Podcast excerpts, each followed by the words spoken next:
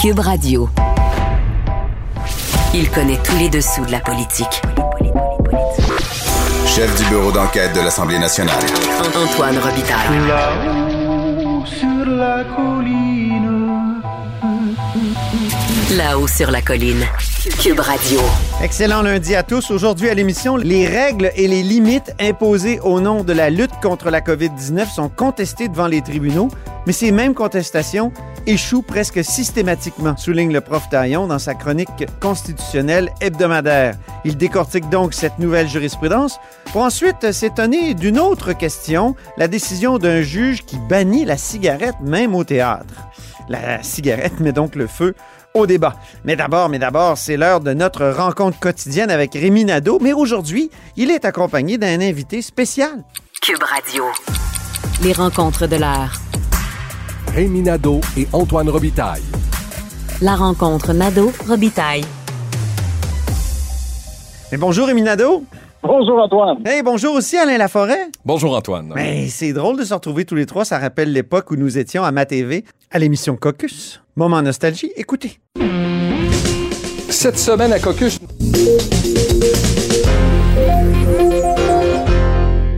Ah, c'était le bon temps. Alors, Alain Laforêt est ancien animateur de Caucus et accessoirement correspondant parlementaire pour TVA Nouvelles. Et Rémi Nadeau est un ancien chroniqueur à Caucus et accessoirement chef de bureau parlementaire à l'Assemblée nationale pour Le Journal et Le Journal. Ils étaient tous deux à Trois-Rivières en fin de semaine pour le Conseil général de la CAQ. On commence avec Alain. La Baume et Barrette, ils ont complètement détourné l'attention de ce caucus-là? parce qu'on a assisté au Conseil général de la docilité, Antoine, Ah, OK. il s'est rien passé. Chant de moineaux. Ah oui? Ben oui, parce que... Criquet, euh, peut-être? Criquet. Chant de criquet, chant de moineaux. C'était- C'était calme. C'était tout à fait calme en fin de semaine. Réglé comme du papier à musique? Oui, il faut dire que, rappelons-nous que ce conseil général est un conseil reporté parce qu'avant Ah la oui. pandémie, on avait un cahier de propositions, puis il y avait eu une tempête épouvantable de vent, de pluie, et euh, il y avait eu des pannes électriques quand même assez importantes, et finalement, le gouvernement avait décidé d'annuler son conseil. Là, la pandémie est arrivée incapable de voir ses membres. Et là, on décide en fin de semaine d'amener tous ces gens-là euh, à Trois-Rivières, 850 personnes. Euh, C'était quand même assez drôle. C'est la veille qu'on a décidé d'ouvrir les karaokés, les karaokés. Oui, c'est ça. Hier, j'avais l'impression qu'il y avait un gros karaoké. Karaoké, c'est une euh, petite Oui, oui. blague pour notre ministre de la Christian Santé. Dubé qui dit toujours karaoké. ça criait beaucoup hier, puis je me suis dit, c'est beaucoup de monde, là. Euh, la salle était bondée, et effectivement, ben, il y a deux invités surprises qui sont pas là, quoique il y a un ancien de la CAQ qui est venu euh, s'inviter. Ben oui, Gaétan Barrette a déjà été Non sans raison, non sans raison hier, parce que c'est certain que les libéraux stratégiquement avaient pensé euh, de faire la sortie avec Dominique Anglade. Ça m'a été confirmé, ça. Ben voilà, c'est normal, c'est de stratège, c'est tout à fait logique. On veut détourner l'attention, on veut, on veut entre autres faire en sorte que le gouvernement ne puisse pas passer euh, son message. Mhm. Ça a fonctionné parce que la plupart des bulletins de nouvelles et les journaux ont titré beaucoup plus avec Gaétan Barrette qu'avec ce que le premier ministre avait dit Mhm. à ses militants dans un discours quand même assez drôle. Euh, Ouais. un France 1. Je sais pas comment euh, vous avez Moi, je- trouvé ça. Moi, j'ai trouvé qu'il était, il était en forme, François Legault. Ben, Rémi Nadeau, lui, parle de fête, de spectacle d'un seul homme. Oui, Ouais. exactement, mais parce que c'est quand même particulier. C'est sûr que la CAQ n'a pas, euh, a pas 100 ans d'histoire. Là. Euh, on célébrait euh, le dixième anniversaire, mais j'ai trouvé que euh, dans les présentations vidéo euh, auxquelles on a assisté, euh, c'était vraiment, c'était tout François Legault. Tu sais, Il n'y avait pas de, de mots sur, par exemple, euh, les débuts, euh, l'ADQ, euh, Jean Allaire. euh, Il n'y a pas eu un mot... euh, Charles Sirois. de l'implication de Charles Sirois, effectivement. Puis même, tu sais, puis même au-delà de ça, tu sais, je trouve que c'était vraiment comme le personnage François Legault. C'était François Legault a créé le parti, les idées de François Legault. Et je n'ai pas trouvé qu'on misait sur l'équipe non plus derrière lui.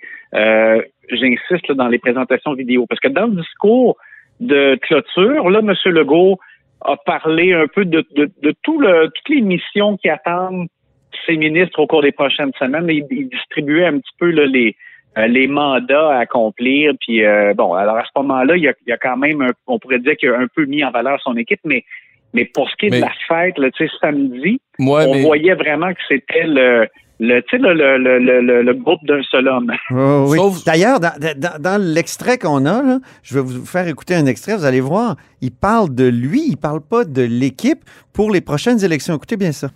Je suis prêt à y aller pour un autre quatre ans. Est-ce que ça vous tente d'embarquer avec moi? Donc, c'est avec moi. C'est Oui, lui. mais, mais au Québec, c'est beaucoup des campagnes de chefs. C'est beaucoup axé sur le chef, l'équipe. L'équipe, il faut remonter. Là. Hmm. Mais euh, François Legault, on peut pas dire qu'il n'est pas entouré de, de gens hyper compétents. Puis en fin de semaine, possiblement que vous l'avez remarqué aussi, euh, à deux reprises au cours de la fin de semaine, il y a eu des ovations monstres pour Christian Dubé. C'est comme une dose d'énergie qu'on a voulu lui Il y en a besoin, lui il y a eu. Il y en euh, a besoin. là. C'est pas facile. Plusieurs dures semaines, là, Ouais, avec des reculs importants. Puis, ça. alors que je me souviens que quand j'ai fait le texte sur le baromètre où il était euh, au sommet euh, de, la, de sa popularité, là, des ministres, même de, il y a quelques semaines, de- depuis ce temps-là, il y a eu deux revers importants. Ça a même dû euh, affecter sa cote, je crois. Ben, il a reculé, puis il y avait un tronc d'arbre, puis il est tombé assis deux fois. Là. C'est Là, ça. il faut qu'il se relève. Là. Alors, je Et, pense... et puis, Rémi, là-dessus, oui? dans le cas de M. Legault, ce qui est drôle, c'est qu'il y a une question qui lui a été posée dans un scrum sur la, la relève possible après lui. Puis il a dit, ah, vous savez, il y a plein de gens talentueux dans mon équipe, mais il va falloir qu'il soit patient parce que je vais être là encore au moins pour un autre mandat. Ben oui. Je trouvais que c'était encore une fois le révélateur de. Ben, hier, ça m'est revenu, ça m'est revenu à l'esprit, Rémi, juste après le point de presse. Monsieur Legault, quand il est revenu en politique avec la. CAQ, il avait dit J'y suis pour 10 ans, pas Ouais, plus. mais disons il avait pouvoir. dit Pensez pas à faire. Ouais, peut-être 10 ans au pouvoir. ben écoute, ça aurait été une très bonne question. Je m'en, voulais de pas l'avoir posée euh, à, à Monsieur Legault, vraiment. Ouais, puis il Euh, a même parlé d'un quatrième mandat. là. Ben oui, oui, je me suis. Mais je pense qu'il veut calmer les attentes. C'est ça. Tu moi, tu veux pas te retrouver dans une situation comme euh, Jean Chrétien d'une certaine époque où Paul Martin avait fait sa réunion à Toronto. Eh oui. Puis là, tu as le grenouillage à l'intérieur du parti. C'est une machine très bien organisée, très serrée. faut dire qu'en fin de semaine, il y avait beaucoup, beaucoup, beaucoup, beaucoup, beaucoup, et j'insiste, de personnel politique. Il y avait des militants, mais il y avait beaucoup de personnel Ah politique euh, dans cette Pas salle-là. un Mais- parti de militants, là. non, mais c'est une machine rodée, là, la CAQ Ouais. actuellement. C'est une machine une de machine des régions. C'était le thème de la fin de Ouais. semaine. Il a beaucoup insisté là-dessus dans son discours. La question que je me poserais, Alain, est-ce qu'on oublie Montréal à la CAQ?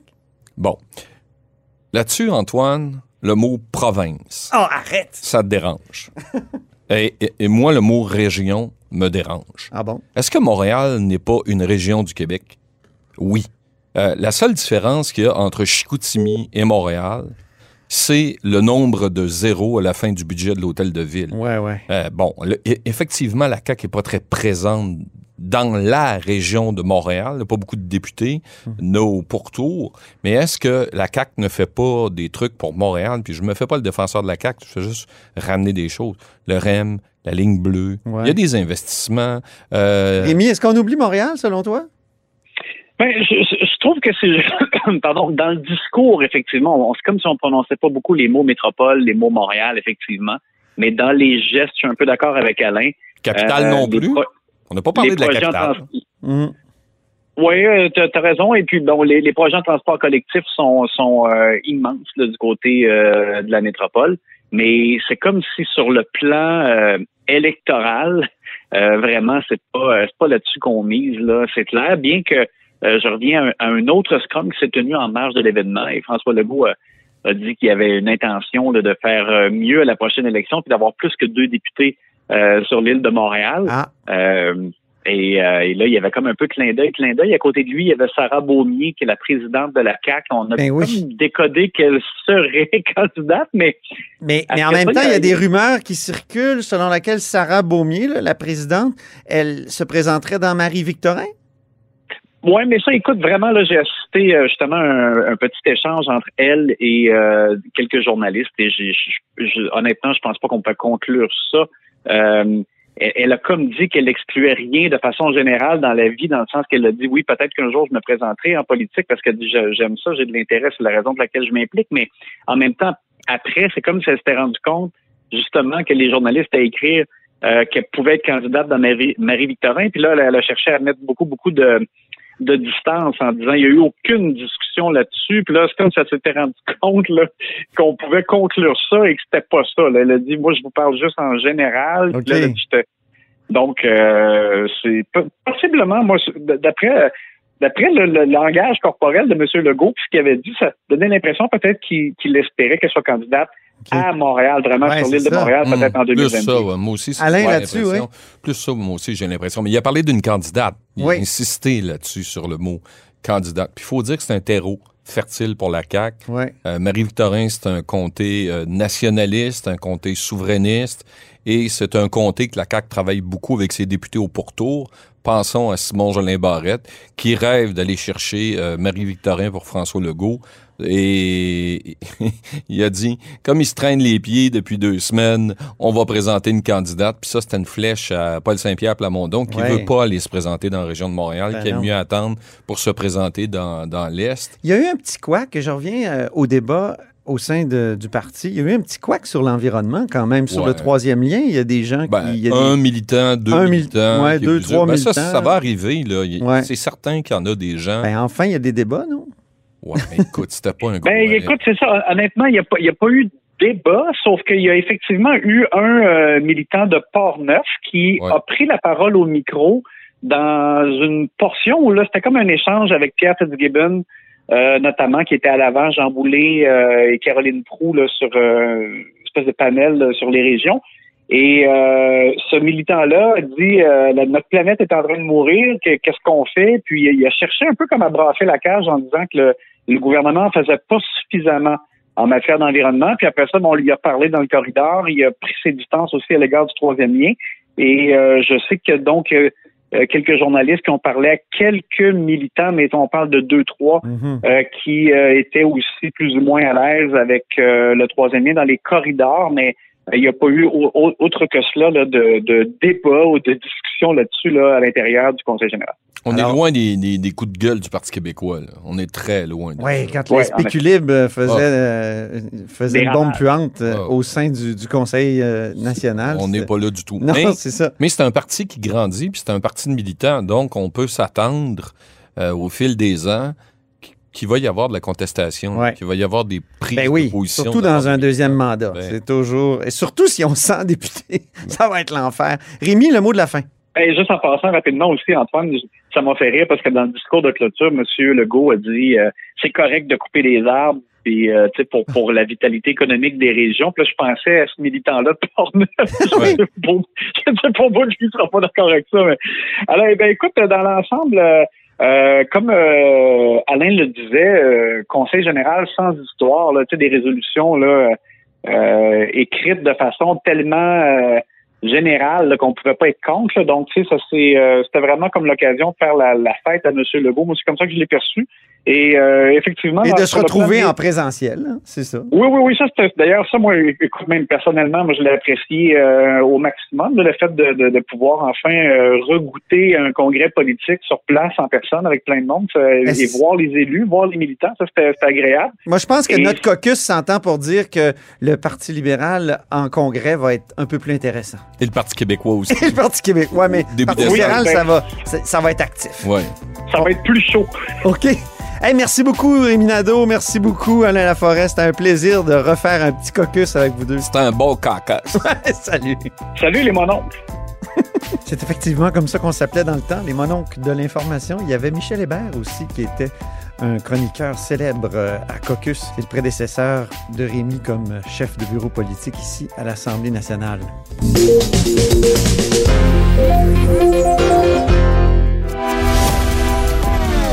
Grand philosophe, poète dans l'âme, la politique pour lui est comme un grand roman d'amour.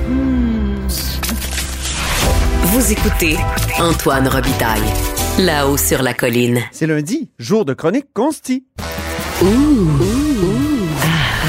On s'érotise une question constitutionnelle à la fois. La traduction constitutionnelle La question constitutionnelle.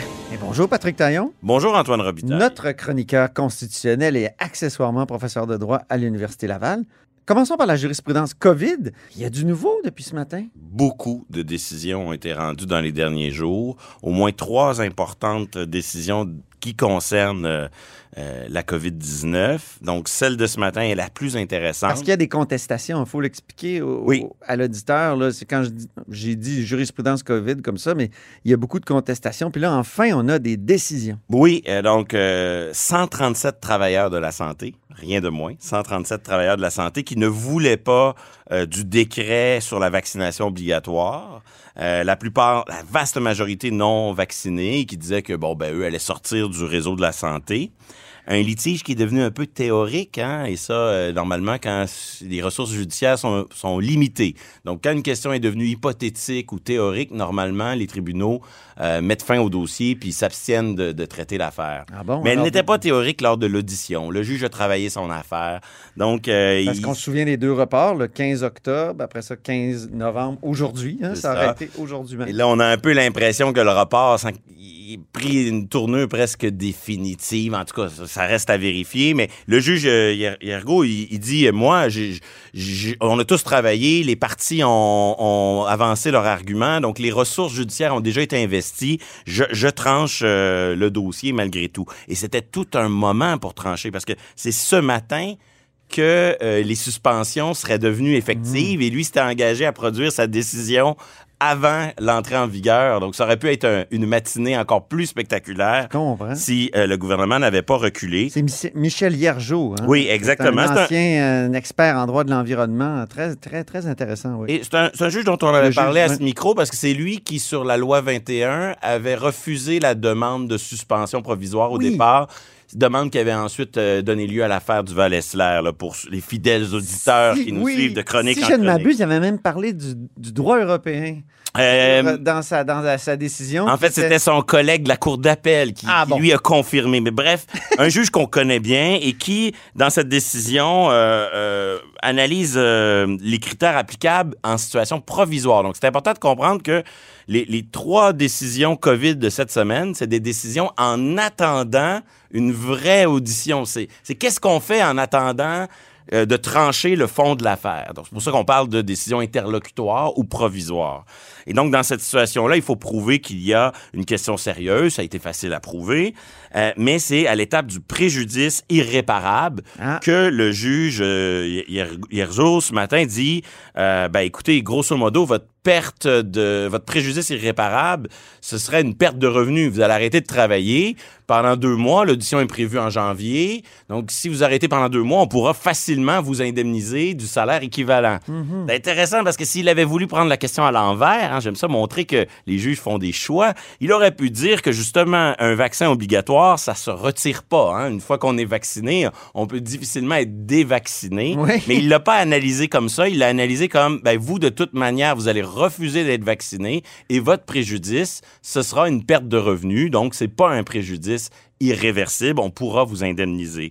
Et sur la prépondérance des inconvénients, parce qu'on doit balancer si on donne l'ordonnance provisoire euh, ou si on la refuse, où est euh, le- les, les- les avantages et les inconvénients de ces deux scénarios, ben la, la prépondérance des inconvénients a balancé en faveur de euh, la position de l'État.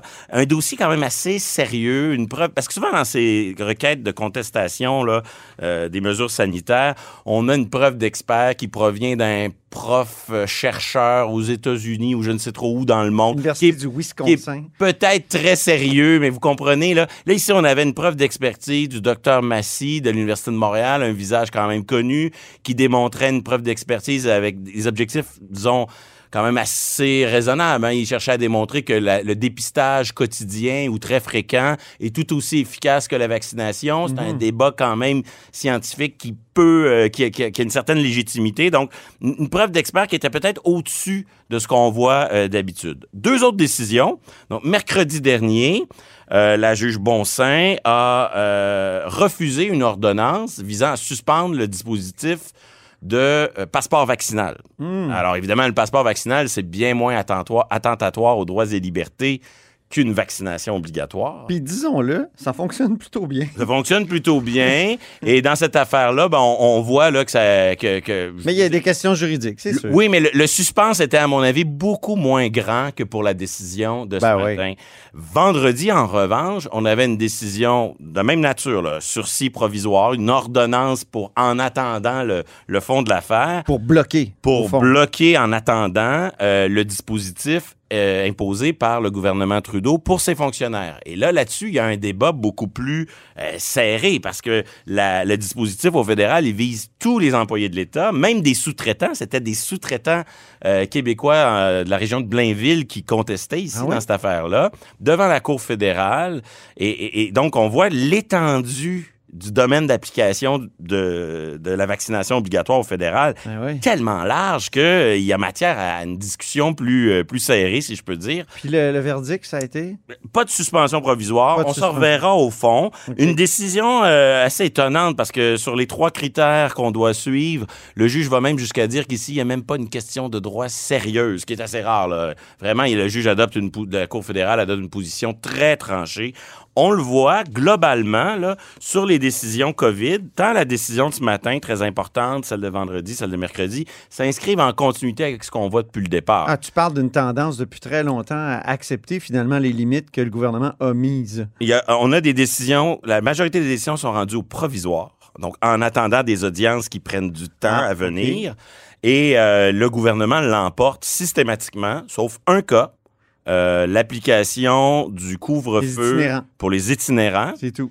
et une petite victoire morale Ah dans oui? le dossier des frontières, les voyageurs qui étaient mis en quarantaine à l'hôtel. Ils ont perdu leur cause, mais ils ont gagné le droit d'être mieux informés OK. de où on les amenait, puis de combien de temps ça va durer, etc. Il n'y a pas Donc, de une- petite victoire. une victoire partielle. Donc, on, on voit vraiment une tendance. Euh, les droits et libertés, c'est des protections contextuelles et les limitations peuvent se justifier même pour des limitations extrêmement importantes. Deuxième euh, remarque aussi, c'est que c'est la rareté des décisions au fond. Parce qu'on on y va sur le provisoire, c'est plus difficile pour les contestataires, mais sur le fond, on- les dossiers cheminent pas très rapidement. Donc, seulement deux dossiers se sont rendus au fond, à ma connaissance. Euh, un dossier au Manitoba, où on a validé tout le dispositif provincial là, qui limitait les, les restrictions puis les décrets, et la décision euh, de la Cour fédérale sur les frontières, les voyageurs, quarantaine obligatoire. C'est les deux seules décisions au fond. Les autres sont tous des qu'on doit s'attendre à d'autres décisions au fond dans les prochains mois, prochaines années? Oui, mais c'est pas simple. La décision de ce matin, là, le décret est un peu euh, mis en sursis par le politique lui-même. Le, le gouvernement n'exécute Ouais. pas son décret. Donc, les demandeurs qui doivent payer des frais d'avocat, qui déjà, sur la décision provisoire, ont droit à une décision de 45 pages. C'est pas une petite décision en attendant. Le 45 pages, le juge, il nous donne déjà une bonne indication de comment ça pourrait se décider sur le fond. Et donc, euh, il y a des chances, comme d'autres, qu'ils cessent leur, démarche. Donc, les décisions, au fond, sont très rares, mais elles vont venir. Peut-être qu'à ce moment-là, on aura un signal différent. Mais pour le moment, les juges, dans cette dans ce domaine qui est la, la- la lutte contre la propagation du virus, euh, laissent une grande marge d'appréciation aux euh, politiques. Deuxième sujet maintenant, la liberté d'expression au théâtre. La cigarette met le feu, Patrick. Oui, alors ici même à Québec, hein, euh, un constat d'infraction pour des comédiens qui fument sur une scène. Donc, on n'a pas le droit de fumer dans un théâtre, mais est-ce que la scène échappe à cela? Ça aurait été si facile de dire, ben, sur la scène, c'est c'est le spectacle lui-même, comme au cinéma, on, on ne fait pas d'excès de vitesse, mais si je tourne un film, je peux, avec un permis, fermer une rue et euh, filmer une scène de poursuite où on dépasse, on, on dépasse la vitesse On permise. verrait pas un film comme Fast and Furious à 50 km/h. là. Donc, c'est un peu la, la question qui était posée. Euh, donc, ils ont reçu un constat d'infraction et en défense, les théâtres, la troupe de théâtre et les, les, les- les institutions théâtrales se défendent pour dire ben, la loi est ici mal interprétée d'une manière inconstitutionnelle. Ils ont doit- perdu. Et ils ont perdu. C'est incroyable. Moi, j'en reviens pas. C'est Ça incroyable. me donne envie de m'allumer une clope. Ils ont perdu, mais en plus avec un raisonnement des quand même assez bizarre. hein. On explique souvent à ce micro qu'en matière de droits et libertés, il y a la question de est-ce qu'il y a un droit qui est limité, donc est-ce qu'il y a matière à débattre de l'un des droits? Par exemple, dans toutes les affaires COVID dont on parlait à l'instant, il y a une limitation des droits. Mais là, c'est de la liberté d'expression artistique. Oui, non? mais ensuite, la deuxième étape, c'est ça qui est la plus importante d'habitude, c'est est-ce que cette limitation est justifiée dans un contexte, les objectifs poursuivis par l'État? Mais là, le juge, ici, dans notre affaire de théâtre, Ouais. il adopte une position tellement radicale qu'il refuse le débat sur la liberté d'expression. Autrement dit, on ne se rend même pas à l'étape de la justification. Lui, il considère qu'il n'y a tout simplement pas d'atteinte à la liberté d'expression. Euh, il dit, je cite un paragraphe, paragraphe 13, comme le débat porte sur la façon de représenter l'acte de fumer par les acteurs, plutôt que sur la légitimité de l'action de jouer une personne qui fume, il n'y a pas en soi il n'y a pas en soi aucune atteinte à la liberté d'expression. Je ferme les guillemets. Autrement dit, son raisonnement, c'est que la liberté d'expression qui des le juge, là? artistes, euh, le juge Yannick Couture, au fond, son raisonnement, c'est qu'un comédien peut jouer un meurtre, mais il peut pas faire le meurtre sur la scène. OK, mais ça, c'est pas vraiment pertinent parce que un meurtre, une action violente n'est pas protégée par la liberté d'expression. Là-dessus, il n'y a pas de doute. Et donc, son analogie est, est- est- elle est plutôt euh, mal avisée. aussi. En plus, il existe des cigarettes de théâtre.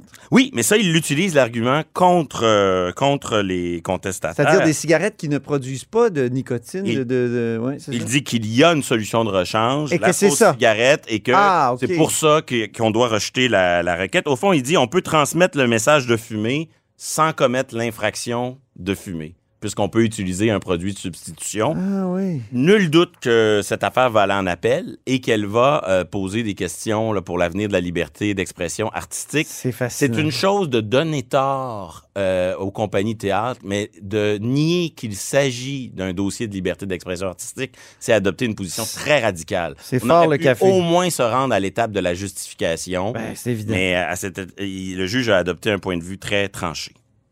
C'est passé sous le radar, euh, Patrick, parce que c'est notre troisième sujet. Laïcité, il y a eu un jugement, un jugement sur l'exécution de la loi 21. Alors oui, Ex- euh, on se exécution ne voulant pas dire là, euh, oxyre la loi 21, On- mais bien l'appliquer. On se rappelle que le gouvernement Legault l'a emporté dans le dossier de la loi 21 dans sa, dans la décision du juge Blanchard, mais pas pour les commissions scolaires anglophones. Oui. Donc, leur victoire euh, partielle, mais bien réelle, de ces commissions scolaires, ben, ils voulaient tout de suite encaisser le gain et demander l'exécution du jugement. Ça a été refusé par la Cour d'appel. Euh, dans une décision qui est quand même a- a- assez intéressante et qui pose encore les critères d'application provisoire, les mêmes dont on parlait tantôt, donc balance des inconvénients, préjudice sérieux. Et euh, c'est intéressant parce que euh, la Cour d'appel dit qu'il faut pas exagérer euh, le préjudice que subit les commissions scolaires. On rappelle qu'il y a des droits acquis. On rappelle que, moi, ça, c'est le bout qui m'agace, on, on présume qu'il y a un projet pédagogique différent à English Montreal que dans le reste du Québec, qui serait un projet pédagogique plus tolérant et que la laïcité aurait cette espèce de définition très, euh, très crispée, fermée, alors que Mm. c'est un modèle de, de gestion de la Parmi coexistence parmi d'autres Mm. de- d'une so- dans une société plurielle. Mais euh, au moins, on dit, ben, écoutez, euh, vous avez déjà euh, la clause de droits acquis. On voit mal comment ça va affecter là, considérablement, quelques semaines de plus, votre projet pédagogique. Donc, un dossier à suivre, mais pour le moment, on, on laisse ça euh, dans l'État, comme si la décision Blanchard allait, qui allait être débattue en cours d'appel, elle ne produit pas ses effets. J'en profite parce que cet été, Oui. on ne s'est pas euh, croisé à ce micro euh, pour euh, soulever que dans le dossier laïcité, je suis toujours avec attention la jurisprudence européenne. Oui. Alors, la, Il y a du nouveau? ben, cet été, en juillet, la, la Cour de justice européenne, ça c'est la Cour de Luxembourg, qui est par opposition à la Cour de Strasbourg, c'est pas tout à fait la même chose, mais elle, elle gère au fond les traités de la petite Union européenne, pas le grand Conseil de Ah, l'Europe. oui, OK. Et euh, une décision vraiment aux antipodes de notre jurisprudence canadienne, où on dit euh, deux femmes musulmanes qui habitent en Allemagne, euh, leur employeur, une pharmacie, puis un service de, de soins à domicile, interdisent de porter le voile. Et on dit, euh, ben, une entreprise privée. Donc, c'est pas de la laïcité de l'État. On n'est même pas dans ce que, on n'est pas dans la neutralité ou la laïcité de l'État. On est dans la capacité des employeurs privés d'imposer un code vestimentaire ou certaines exigences. On dit, ben, s'il s'agit d'un besoin réel, et que pour l'entreprise en question, la question de la neutralité religieuse est importante. Si l'entreprise démontre cela, ben alors l'interdiction qu'on impose à des employés est justifiée. On dit même que ça peut être, euh, ça, pour la clientèle, ça peut éviter des conflits sociaux, ça peut assurer un meilleur euh, respect de leur liberté de conscience. Ah oui. Donc on le voit, je dis pas que c'est une bonne ou une mauvaise décision, mais Non, on voit non. à quel point le fossé est important entre des décisions de juges canadiens, très compétents, qui interprètent à leur manière la liberté individuelle d'exprimer des convictions religieuses, et des juges européens, tout aussi compétents, mais animés peut-être d'un autre euh, esprit, et qui conduit à des, décisions très contrastées. Donc, c'est le juge Mainville hein, qui, qui avait cité la jurisprudence européenne dans, son, dans un des jugements sur la loi 21. Tout à fait. Ouais. Tout à fait. Il faudra voir si, euh, dans la suite du dossier en cours d'appel, est-ce que cette influence européenne pourra servir euh, d'argument pour montrer qu'il n'y a pas juste une manière d'établir un juste équilibre Mhm. entre les droits en présence.